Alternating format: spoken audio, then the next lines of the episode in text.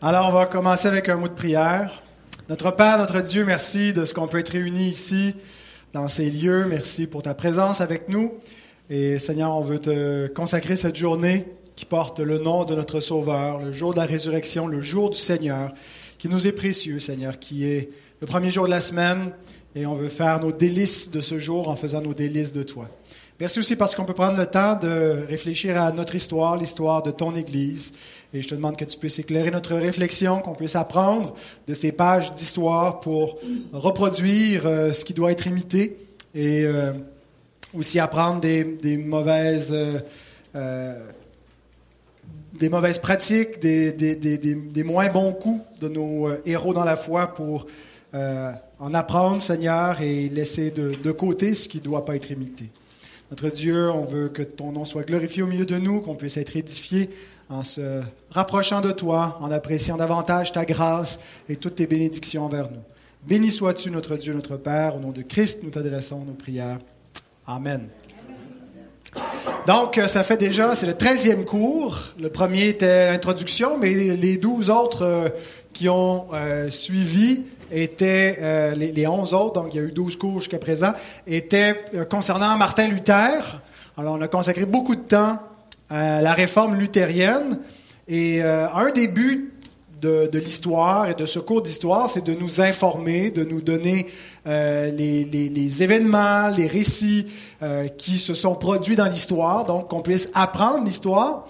Mais dans quel but? Dans le but de comprendre dans le but d'analyser, dans le but d'être capable de comprendre quelle a été la direction de l'histoire de l'Église, de comprendre, euh, à la lumière du passé, on comprend un peu mieux notre présent, et donc d'être capable de porter aussi un regard critique, une analyse, euh, donc des, des, des, effets positifs, négatifs de l'histoire de la réforme. Alors on va analyser la réforme luthérienne sous cinq angles différents que je vais vous présenter à mesure qu'on avance. Euh, donc, le premier angle, qui, à mon avis, est le plus significatif, c'est la réforme de la sotériologie, la doctrine du salut. Et je crois que c'est la plus grande euh, contribution de Luther proprement euh, par rapport même aux autres réformateurs. Luther n'est pas le seul réformateur, mais c'est le point le plus significatif de la réforme luthérienne. Euh, et la contribution propre de Luther, en fait, elle est tellement propre à lui parce que ça, fait partie de sa, son histoire personnelle, de sa quête euh, de, justice devant Dieu. Comment est-ce qu'un pécheur peut être juste devant Dieu? On se souvient quand on a examiné son enfance et le début de sa vie monastique, comment il était euh, terrorisé à l'idée de la justice de Dieu, de la sainteté de Dieu. Il n'y avait aucune paix d'un Dieu miséricordieux. Et où est-ce qu'il pouvait trouver un Dieu miséricordieux, euh, si ce n'est qu'en devenant lui-même un saint, un juste par ses œuvres? Et donc toute cette quête-là, et sa découverte de l'Évangile a tellement marqué Luther euh, que ça n'a pas juste marqué lui, ça a marqué toute l'Église chrétienne après lui.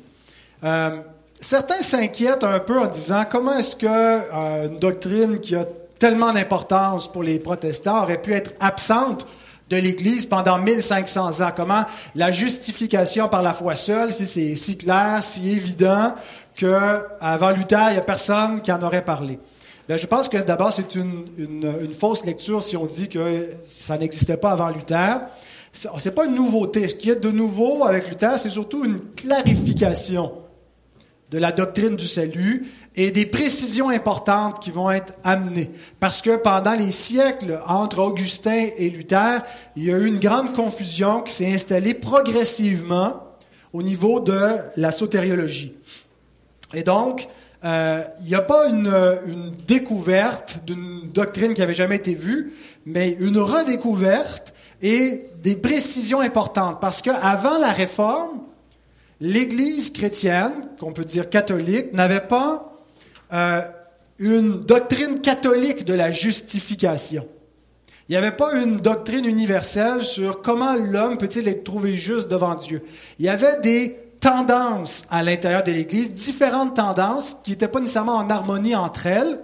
Et la réforme, finalement, c'est un petit peu comme une crise interne qui va forcer l'Église à se positionner sur ces différentes tangentes-là plutôt augustinienne ou pélagienne, sacramentaliste, versus euh, ce que Luther va amener dans sa précision en, lisant euh, les épîtres de Paul en particulier.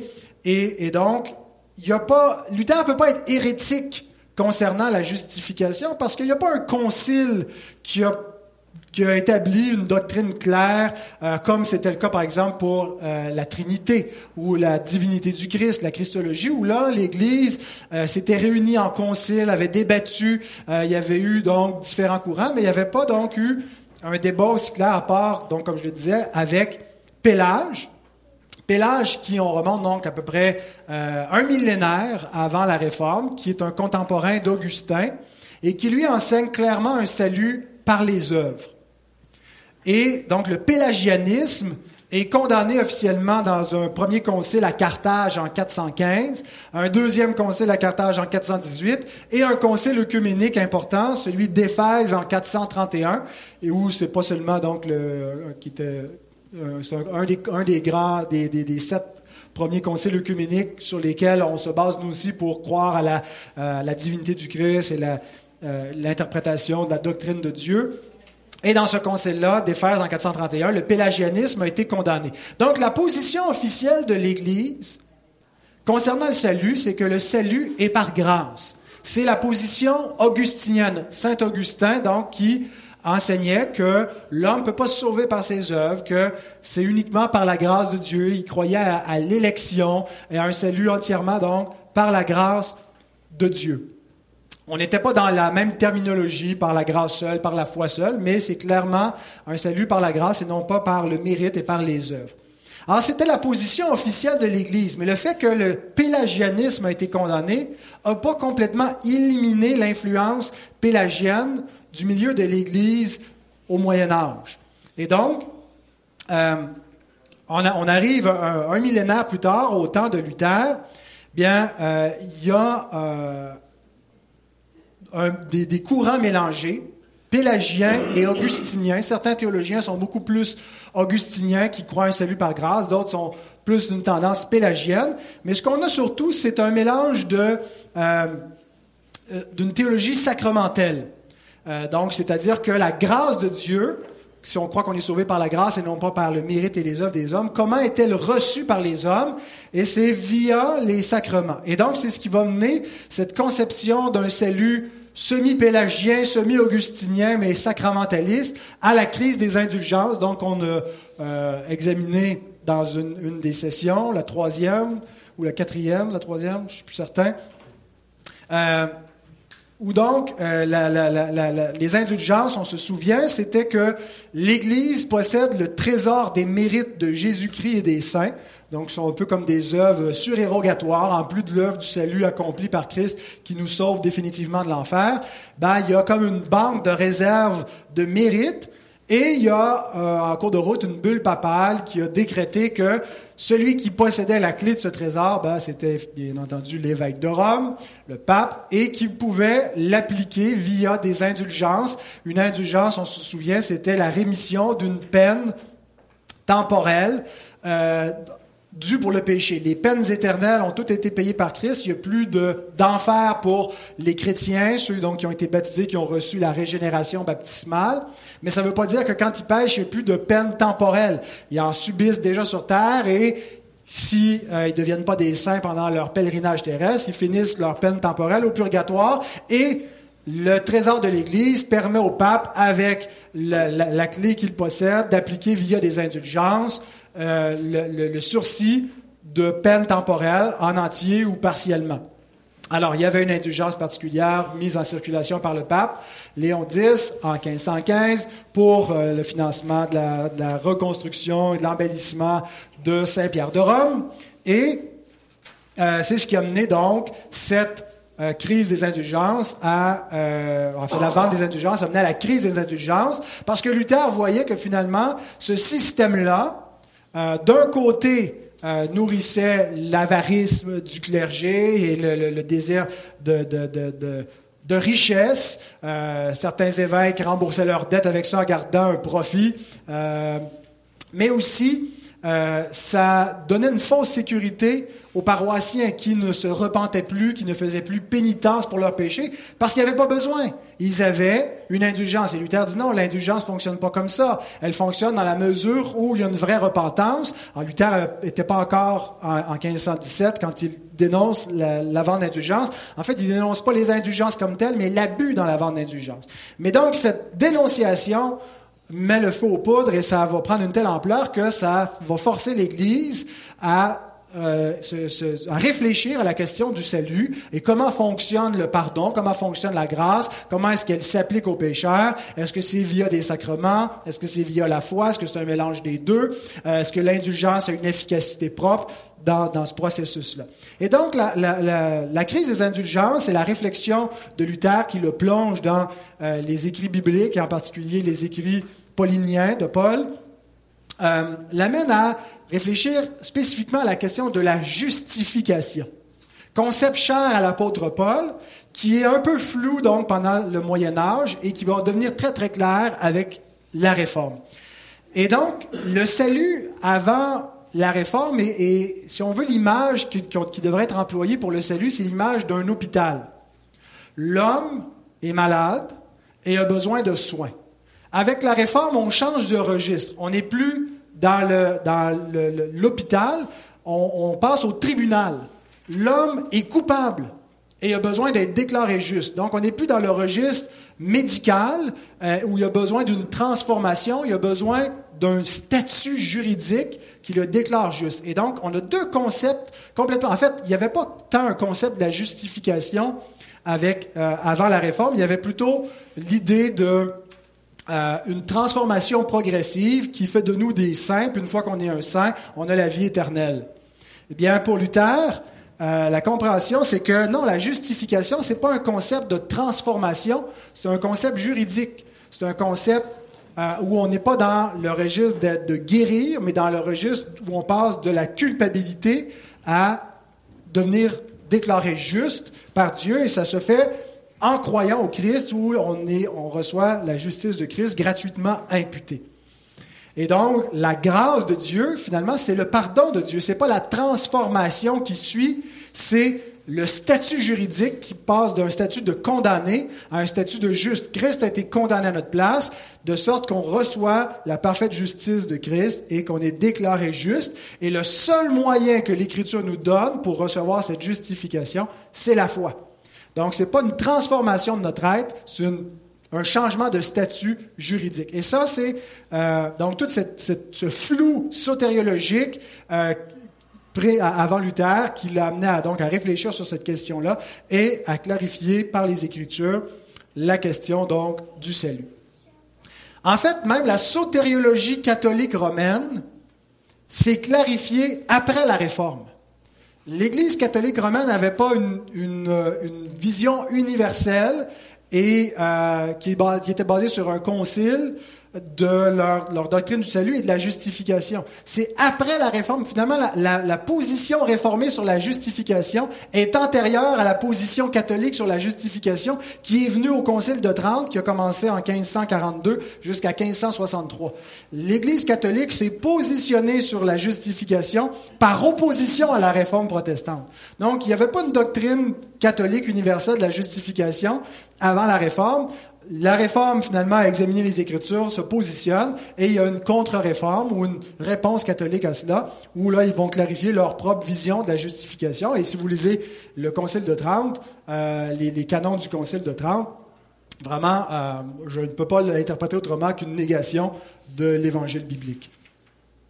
Donc voilà pour la première contribution, la euh, sotériologie. La deuxième, le deuxième angle, la relation entre l'Église et l'Écriture sainte.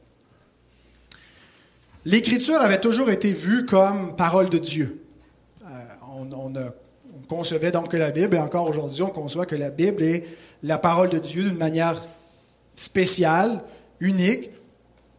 Mais euh, la réforme a forcé une réflexion plus poussée concernant le rapport entre l'Église et la Bible. Est-ce que la Bible fait partie de la tradition euh, du canon qui est l'Église, ou est-ce que il y a une distinction et que la Bible, elle est, euh, elle est une autorité propre qui est au-dessus de, de l'Église.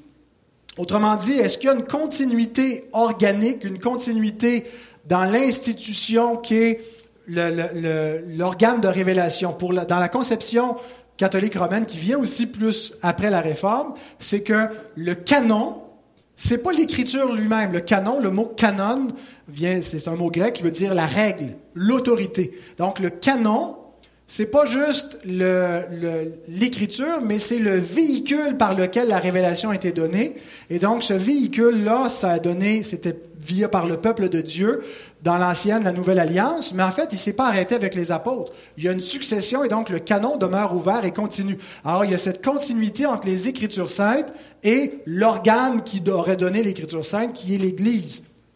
Alors ça, c'est une des conceptions qui amène à l'idée que le canon demeure ouvert.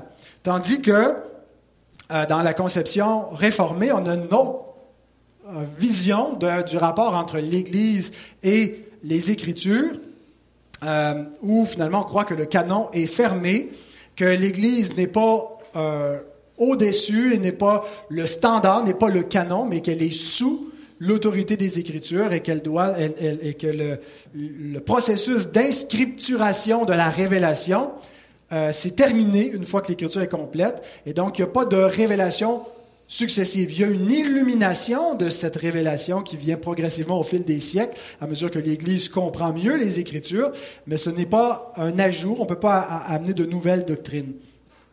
Et donc Luther a été amené au sola scriptura, la doctrine protestante euh, qui est le fondement de notre autorité, de manière progressive. D'abord, euh, on peut commencer déjà avec les 95 thèses qu'il cloue en, 80, en, 1517, euh, où euh, Luther conteste un petit peu la pratique qui se fait sur la base des, données bibliques. Hein. La première thèse qui, cite la, parole du Seigneur quand il nous dit repentez-vous, qu'il ne veut pas dire faire pénitence simplement comme un, acte sacramentel de contrition, mais plutôt comme ce qui caractérise la vie entière. Faites pénitence toute votre vie. Et donc, déjà, il, cite les Écritures. Mais dans les, mois et les années qui suivent la publication des 95 thèses, Luther est progressivement amené de plus en plus vers une conception euh, du sola scriptura. On se souvient donc des, événements qui ont suivi. La disputation de Heidelberg, c'était les moines... De, augustiniens qui euh, ont donc examiné les, propos, les thèses de Luther euh, et en, ont débattu. Euh, le point peut-être le plus significatif dans le cheminement de Luther, c'était le débat de Leipzig en 1519 avec Johann Heck.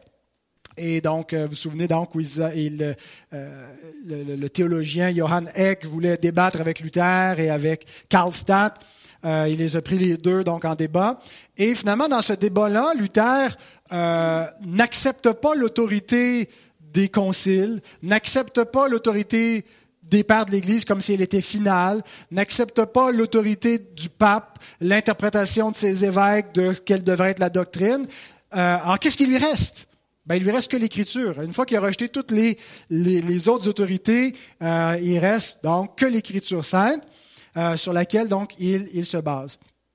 Et c'est vraiment donc à, la diète de Worms, deux, deux ans et demi plus tard, euh, en 1521, quand il est convoqué devant l'empereur, où il dit, quand on le, le somme de se rétracter, il dit, ben, euh, à moins qu'on me convainc par le témoignage des Écritures, je ne peux pas me rétracter. Ma conscience est liée par la parole de Dieu, par les Écritures que j'ai citées, et on ne peut pas juste euh, euh, essayer de prouver la, vente des indulgences par l'autorité papale euh, ou par des, des, des, conciles X, Y, Z. L'Écriture est la seule autorité qui doit lier notre foi. Et puis, euh, donc, il se dit, voici où je me tiens. Et c'est de là que, toute la culture protestante est caractérisée par ce sola scriptura, qui redéfinit complètement le rapport de l'Église par rapport à la Bible. La Bible fait plus juste partie de la tradition de l'Église. Elle est la norme qui doit normer, qui doit euh, corriger, rectifier, encadrer toutes les traditions, tous les conciles, toutes les doctrines, toutes les confessions de foi, qui ne sont pas infaillibles, Le pape n'est pas infaillible. En fait, c'est un rejet de l'infaillibilité de l'Église. C'est un rejet de l'infaillibilité papale pour dire qu'il y a une seule infaillibilité, c'est l'Écriture sainte, qui, elle, est sans erreur, qui est inspirée, qui est garantie, qui est gardée par Dieu, c'est sa parole. Et donc, c'est la seule certitude. Et on sait comment Luther, donc, cherche une certitude. Il veut pas le flou hein, d'Erasme, euh, où on est sûr de rien. Euh, Erasme va aller jusqu'à contredire, la, euh, nier la clarté des Écritures en disant euh, peut-être qu'elles sont infaillibles, mais on a besoin d'un guide infaillible pour nous, nous montrer comment les interpréter. Et donc, euh, c'est pas l'approche que Luther accepte. Donc, le canon est fermé. L'Église, son autorité est donc limitée. Elle est l'Église n'est pas sans autorité, mais elle n'a pas une autorité par-dessus les Écritures. Son autorité, c'est l'Écriture. Et, donc, elle doit être, elle est liée elle-même par l'Écriture et elle peut être corrigée par l'Écriture lorsqu'elle dévie. Alors, certains accusent euh, Luther et l'approche de Luther de nous amener forcément dans le subjectivisme, où finalement chacun est prophète, chacun interprète la Bible à sa manière, et euh, les, catholiques nous disent 500 ans plus tard, ben regardez le protestantisme, c'est un chaos de division, de schisme, où chacun finalement interprète à sa manière. Et je pense qu'il y a une critique qui n'est pas complètement fausse là-dedans. Euh, ce que Luther a mis de l'avant, c'est pas le solo scriptura, mais le sola scriptura. Solo scriptura, c'est l'écriture en solo. Et c'est peut-être une conséquence euh, non intentionnel de la réforme, de dire c'est pas l'Église qui est l'autorité, c'est l'Écriture et chaque conscience doit être liée individuellement par l'Écriture. Mais Luther voulait pas dire que chacun devait interpréter la Bible à sa manière, puis se laisser. Chacun doit être convaincu par l'Écriture. Puis je pense que la réforme est déjà un pas vers une liberté de conscience. Euh, Quoique au temps de Luther, euh, Luther n'était pas nécessairement toujours fort sur la liberté de conscience individuelle, mais euh, le, le, le ni Luther ni aucun autre réformateur ne prônait l'idée de lire l'Écriture en solo où chacun devient un prophète. Sola scriptura veut dire que l'Écriture est la seule norme, mais vient pas balayer complètement l'Église en disant l'Église n'a aucun témoignage à rendre à la parole de Dieu. L'Église demeure la colonne et l'appui de la vérité.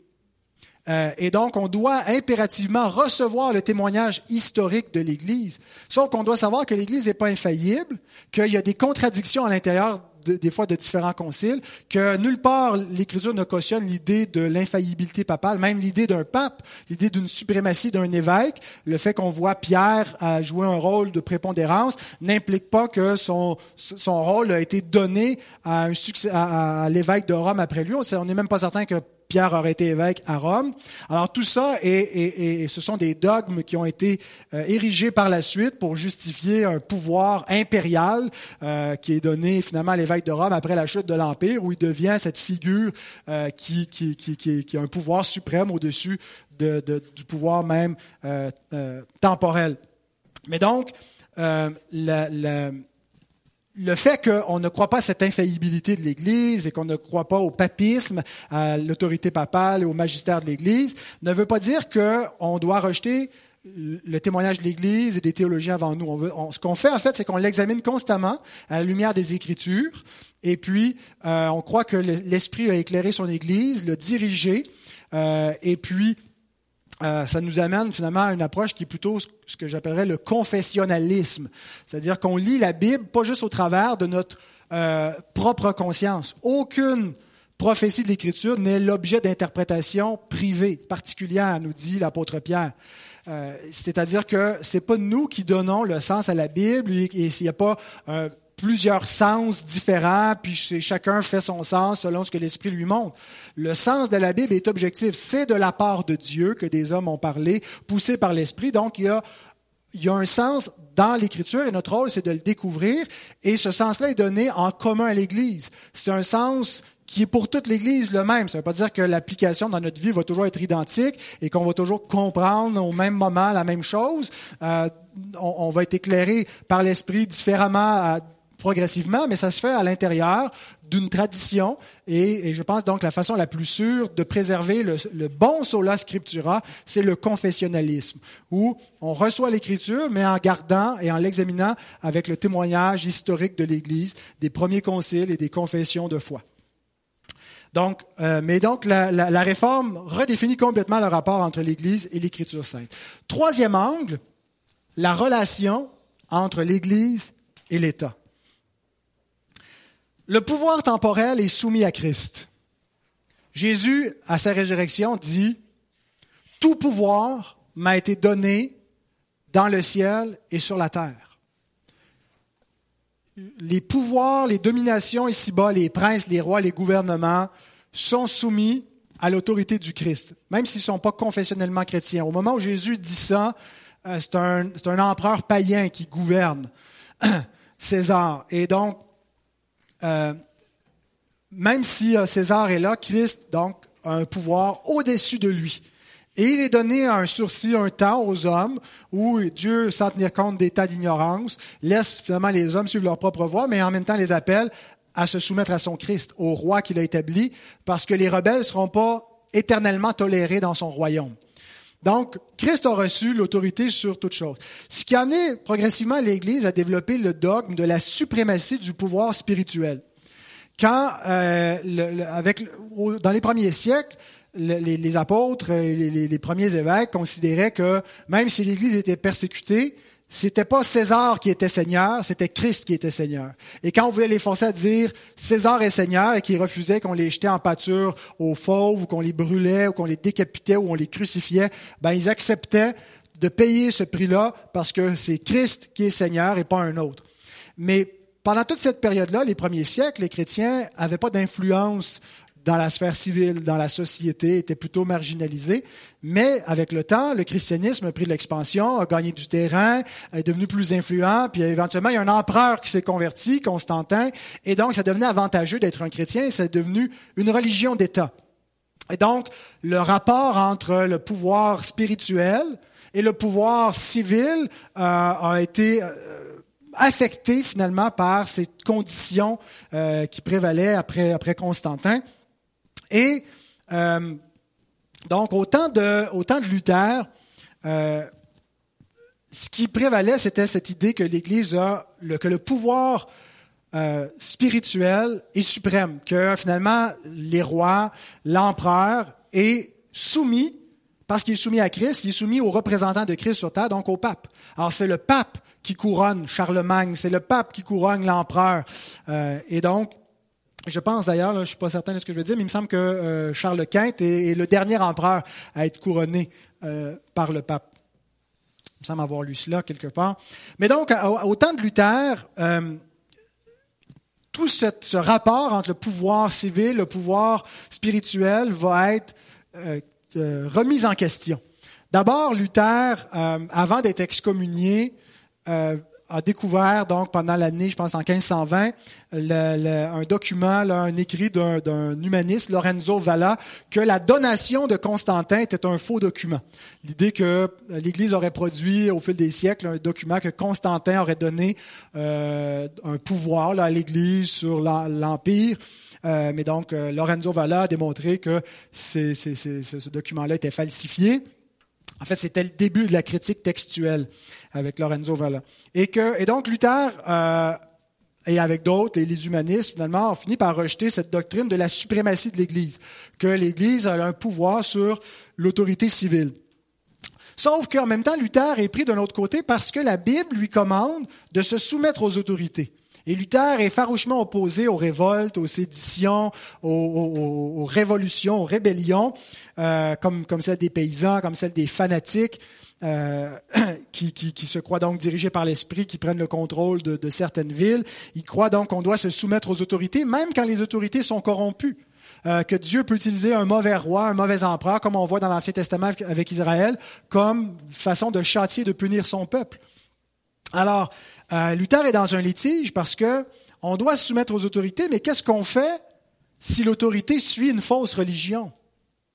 Qu'est-ce qu'on fait si l'empereur Charles Quint refuse de reconnaître l'évangile que Luther met de l'avant et suit plutôt le pape? L'empereur doit-il se soumettre au pape? Donc ça, c'était une première question. Est-ce que l'Église a une autorité sur la sphère civile? Mais est-ce que Luther doit se soumettre envers une autorité civile dans le domaine de l'Église, quand on l'interdit de prêcher, quand on euh, lui ordonne de renoncer à ses livres, quand on lui commande sa théologie. Comment est-ce qu'il doit donc jongler tout cela?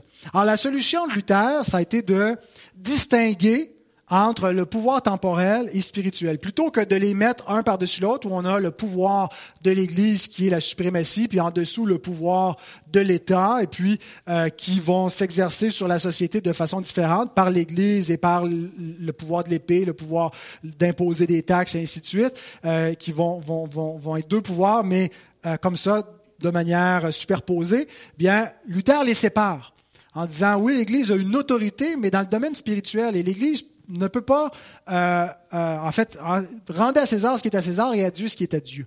On ne doit pas confondre et mélanger les deux pouvoirs. Alors, l'empereur et les princes n'ont pas à rendre des comptes au pape sur la façon de mener les choses civiles, les choses de, euh, de leur gouvernement. Et en même temps, l'autorité de l'Église n'est pas soumise à l'autorité civile. Maintenant, est-ce que par exemple, on a ici Frédéric, le prince duquel relève euh, Luther, qui est le protecteur de Luther, mais on a aussi Charles Quint, donc qui lui est fidèle au pape, est un catholique, euh, lui protège Luther. Est-ce que euh, Frédéric doit se soumettre à Charles Quint dans le domaine civil? Et alors, si Charles Quint lui commande de euh, chasser ce moine, ce professeur d'université qui vient troubler la paix sociale, est-ce que euh, Frédéric est obligé de se soumettre à l'autorité de l'empereur qui est supérieure à son autorité à lui? Et donc, progressivement, Luther euh, va être amené à l'idée que on peut résister à un pouvoir civil. C'est pas le peuple, c'est pas la révolte qui est la solution, mais des pouvoirs inférieurs, et c'est plus Calvin qui va développer cette idée-là, euh, des princes ont le droit de résister. Un magistrat inférieur peut résister à un magistrat supérieur, peut, euh, par exemple, des nations peuvent se mettre ensemble pour protéger une autre nation. Alors, il est légitime dans ce cas-là. C'est pas notre rôle à nous, comme individus, de prendre les armes et de s'opposer à l'autorité. On n'a pas le droit de faire ça parce qu'en faisant ça, on résiste à Dieu euh, qui a établi les autorités. Mais d'autres autorités peuvent combattre des autorités abusives euh, lorsque ça, ça, s'appliquerait. Euh, donc, il va aussi se créer dans le, royaume allemand la Ligue Smalkalde, euh, qui était des princes convaincus des idées de la réforme, qui vont se liguer ensemble pour se protéger les uns les autres, parce que l'empereur demeure catholique. Alors, euh, à tout moment, on sent que la tension monte et que l'empereur va peut-être arriver avec une armée d'hommes, avec les Espagnols, avec les forces euh, du Vatican et le pape donc qui va les soutenir pour venir reprendre nos territoires pour enlever les princes protestants, mettre des princes catholiques à leur place. Donc, il y a eu la Ligue Smalkalde, et, c'est de là où est venu le, terme protestant, parce que les, les, les, princes ont protesté, ont résisté euh, à l'empereur quand il a, il, a, il a, rejeté leur confession de foi. Euh, ils étaient prêts à, même à, se, à mourir, et par la suite, donc, ils se sont ligués. C'était une alliance militaire pour protéger. Alors, il va y avoir des guerres de religion entre catholiques et protestants qui vont euh, succéder dans les, un siècle par la suite. Euh, pendant un siècle, donc euh, des, guerres de religion qui sont peut-être difficiles à comprendre avec un regard moderne aujourd'hui où on se dit on ne devrait pas s'entretuer pour de la théologie. Mais à l'époque, on n'est pas encore rendu à séparer la, la religion et l'État tranquillement, on, fait des distinctions. Et c'est là où on voit l'émergence avec la réforme du sécularisme. On n'est pas encore dans une société séculière au temps de Luther, mais euh, comment le sécularisme a vu le jour, c'est pas parce qu'à un moment donné, l'État s'est dit ben euh, il faut arrêter d'être confessionnel, il faut arrêter d'être un État religieux au service de l'Église, puis on va être neutre là-dedans, puis il n'y aura pas de chicane entre les protestants et les catholiques. Ce qui a mené au sécularisme, c'est l'émergence d'une deuxième option. À l'époque où on est au Moyen Âge, où il y a une uniformité sociale et le ciment de la société, c'est la religion, c'est la même foi chrétienne, catholique, eh bien, euh, le magistrat est confessionnellement catholique et sert les intérêts de l'Église. Dès l'instant où apparaît une autre interprétation du christianisme, il y a un choix. Il y a un choix qui est donné d'abord aux grands, aux dirigeants, où les princes se positionnent. Et donc, euh, avec le temps, quand on va vouloir la paix, puis arrêter de s'entretuer entre catholiques et protestants, euh, ben, euh, il va être décidé que euh, si vous êtes dans un territoire où le prince est protestant, ben, la religion ici, c'est la religion protestante. Si vous êtes dans un, territoire catholique, c'est une religion catholique. Et il va y avoir une plus grande cohabitation. Et dès qu'il y a une cohabitation, ben, c'est plus juste les, dirigeants qui ont un choix, c'est les, paroissiens, la société. Quand tu as le choix d'aller dans une messe catholique ou dans un culte protestant, euh, c'est tranquillement comme ça qu'apparaît le sécularisme. Et c'est la thèse de Charles Taylor, le, un peu le, grand philosophe québécois du, euh, du, sécularisme. Sa thèse, c'est pas que le, le, sécularisme est arrivé par un effort pour l'État d'être neutre, mais parce qu'il y a eu un choix. Et à mesure que les choix se sont multipliés, ben les États sont devenus de moins en moins confessants et ont voulu finalement être neutres dans, dans, dans tout cela. Mais en fait, c'est pas l'État qui a voulu être neutre, c'est davantage l'effort du côté de l'Église d'avoir le droit à notre propre liberté de religion, notre propre liberté de culte, notre liberté de conscience, ne pas être obligé d'adorer d'une façon qui est contraire à notre conviction. Et donc, à mesure que les convictions se sont multipliées, qu'il y a eu des, euh, donc ça a été réprimé, on a, on a massacré les, les, anabaptistes, on a persécuté les baptistes en Angleterre, on va voir ça. Euh, mais donc, à mesure que des gens euh, clament une liberté de culte, une liberté de conscience, ben le sécularisme s'est imposé. L'État doit être neutre.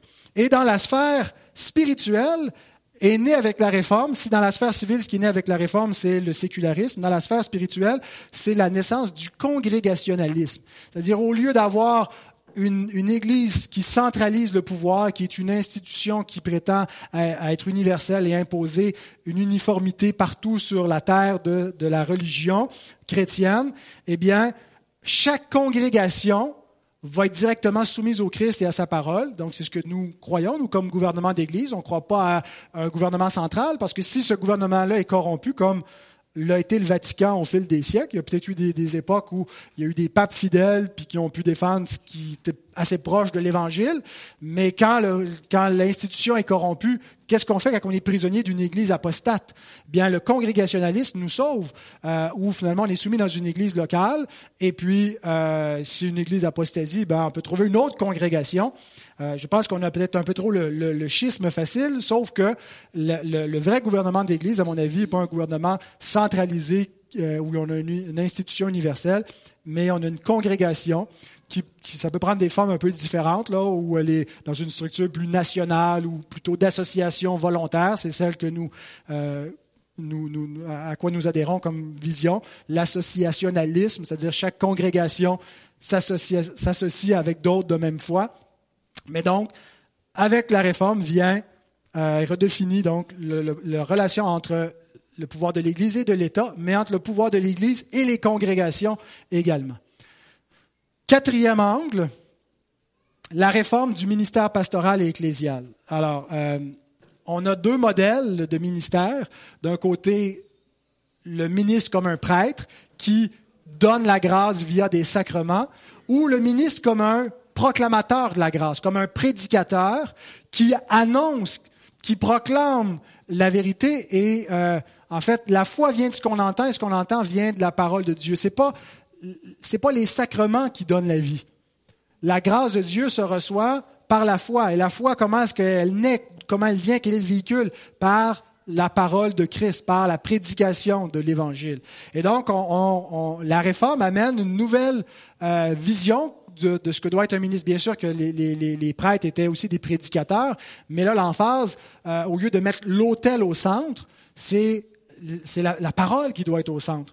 Euh, L'Église luthérienne est demeurée en grande partie très sacramentelle dans sa vision, en, particulier parce que Luther était réaliste dans sa vision des sacrements et non pas euh, symboliste, c'est-à-dire qu'il voyait plutôt les sacrements comme conférant en eux-mêmes la grâce que des symboles de la grâce et des moyens de grâce.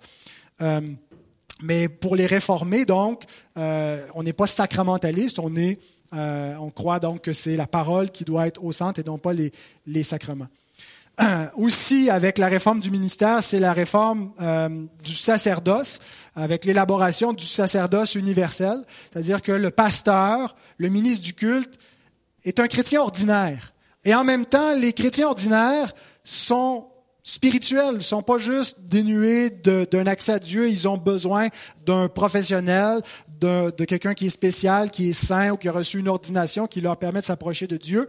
Le pasteur est un chrétien et les laïcs sont des prêtres eux aussi. Euh, Luther abolit pas du tout l'idée d'un appel, d'un ministère chrétien, mais euh, il y a une place finalement. Finalement, on abolit cette idée euh, d'une médiation qui est nécessaire via un prêtre euh, parce qu'eux seuls peuvent donner les sacrements et communiquer la grâce. Le culte aussi est grandement réformé, langue vernaculaire pour que le peuple comprenne. C'est plus en latin. centré sur la parole de Dieu, les fidèles peuvent participer par les chants. dans, certains cultes, peut-être pas au début de la réforme, mais la, la, prière est redonnée aux fidèles. Voilà, les ministres aussi qui euh, peuvent être mariés dorénavant. Euh, alors, ça, ça, ça, affecte énormément la, la vie de l'Église, où là, quand un ministre qui a une vie qui ressemble à la tienne, qui doit élever des enfants, qui connaît le mariage, euh, est un modèle pour ce, quoi, ce à quoi doit ressembler la famille chrétienne, parce que les ministres sont appelés euh, non seulement à, à, prêcher par la parole, mais prêcher par l'exemple, à être les modèles du troupeau. C'est ce que doivent être les anciens. Donc, comment est-ce qu'on peut être des modèles pour aimer nos épouses, aimer nos enfants si le, célibat est imposé au clergé. Donc, réforme du ministère pastoral et ecclésial. Et finalement, l'angle de la catholicité de l'Église. Et par catholicité, c'est euh, le mot catholique, il ne faut pas comprendre catholique romain, l'institution catholique romaine, mais la catholicité de l'Église, c'est l'idée que l'Église euh, la vraie Église doit avoir un caractère universel. Elle n'est pas juste une, secte, mais il y a une continuité historique, il y a euh, une foi universelle. Là, il n'y a qu'une foi, qu'un baptême, qu'un Père, qu'un seul Seigneur. Alors, s'il y a plusieurs églises dans le monde, mais elles doivent, elles doivent être caractérisées par une foi commune, catholique, avec un C minuscule. Alors, plusieurs accusent la réforme d'avoir fracturé l'Église, d'avoir euh, bafoué l'unité, d'avoir euh, trituré finalement l'unité de l'Église. Et, comme je le disais un peu plus tôt, c'est vrai que la culture protestante est souvent schismatique. Euh, on est prompt sur le, schisme. Dès qu'il y a quelque chose qui ne fait pas notre affaire, on change d'église, on n'apprend pas à endurer patiemment, à supporter les faiblesses des autres. Il y a, il y a des moments où je pense qu'on doit se séparer, mais on a la séparation peut-être un peu trop facile. Et on doit apprendre finalement euh, parfois ce que l'Écriture nous dit de, de, se supporter les uns les autres quand ce n'est pas des raisons fondamentales pour se séparer. Euh, et, donc, se supporter ne veut pas dire fermer les yeux, veut dire on cherche à ce que l'Église se réforme, mais on ne cherche pas à la diviser et à séparer à tout bout de champ. C'est la même chose pour le mariage. Et donc, euh, les réformateurs voulaient pas diviser l'Église. Pour eux, c'était euh, qu'il y ait une, division dans le corps de Christ. C'était quelque chose d'inimaginable. De, Ce n'était pas souhaitable du tout. Mais rappelons comment cette division est arrivée entre les catholiques et les protestants. Luther voulait pas commencer une nouvelle Église. La réforme, ça n'a pas été la déclaration de l'indépendance des églises protestantes luthériennes réformées. La réforme, c'était le désir de réformer l'Église chrétienne. Il y avait des abus, il y avait des erreurs. Et, en fait, c'est pas les protestants qui se sont séparés, c'est Rome qui les a excommuniés. Et les excommuniés en rejetant l'évangile qui était présenté par les réformateurs. En quelque sorte, je dirais que c'est pas les réformateurs qui se sont séparés de l'Église, c'est Rome qui s'est excommunié de l'Évangile en refusant l'Évangile que les réformateurs mettaient de l'avant. Alors, la continuité catholique, la catholicité de la foi, je la vois historiquement non pas comme se poursuivant dans l'organe, dans l'institution de l'Église catholique romaine, mais dans la prédication des réformateurs. C'est eux qui continuent de porter le flambeau des apôtres et des pères de l'Église qui ont défendu cet évangile-là. Il est vrai que les protestants du 16e et du 17e siècle ont fini par considérer le pape comme étant l'antichrist et le papisme comme étant euh, euh, néfaste et incompatible avec la foi chrétienne et il fallait s'en séparer. Sauf qu'initialement, c'est le pape, et c'est le Vatican qui s'est séparé d'eux, qui a excommunié donc le protestantisme. Donc, dans la mesure où le protestantisme est fidèle à la vérité biblique et met de l'avant l'Évangile, ben, on n'a pas été excommunié de l'Église catholique. Euh, L'Église catholique, c'est elle-même coupée, quand je parle de l'Église catholique avec un C majuscule, l'institution de l'Église catholique, c'est coupé de la catholicité de la foi dans la mesure où les protestants ont une foi qui est catholique. Et je me considère comme un protestant catholique.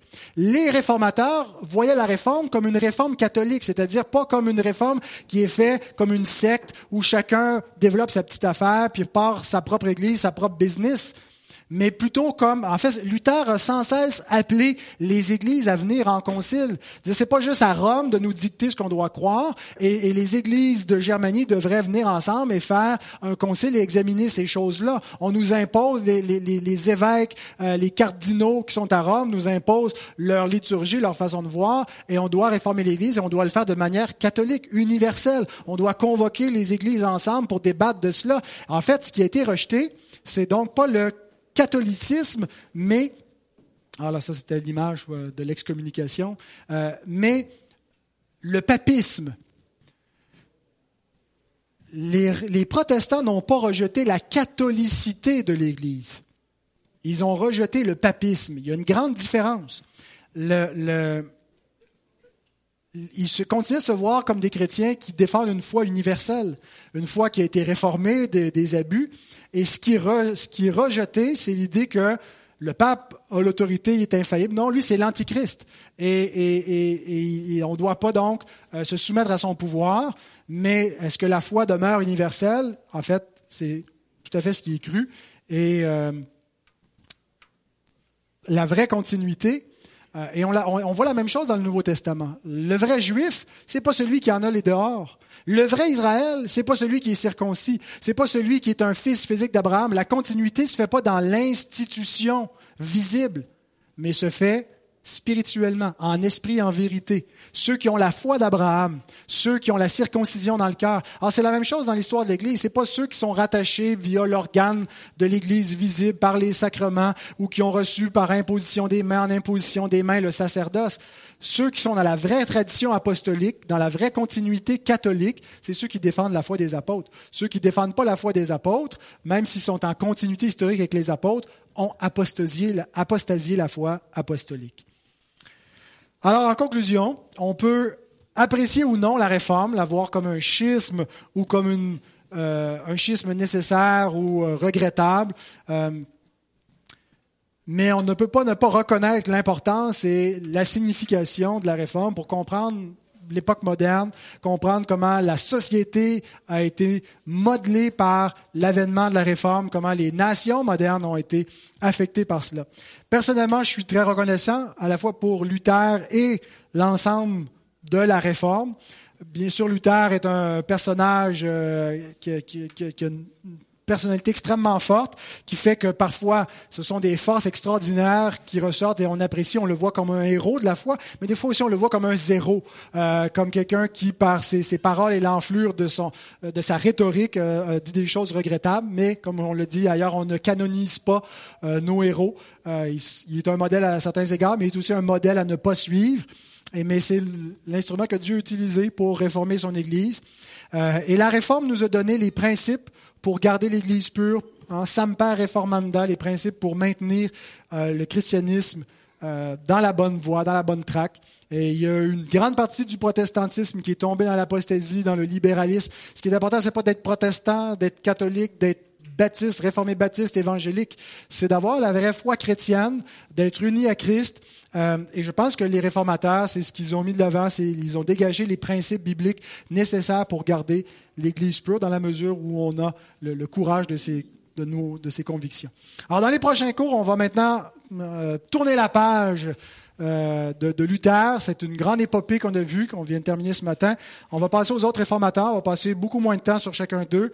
Zwingli, Calvin, les anabaptistes. On va voir la réforme anglaise avec euh, Henri VIII et ses descendants, euh, l'émergence des puritains, éventuellement des baptistes. On va parler des huguenots. Alors, on en a encore pour plusieurs semaines. Y va progressivement. Donc, je vous donne rendez-vous dans deux semaines.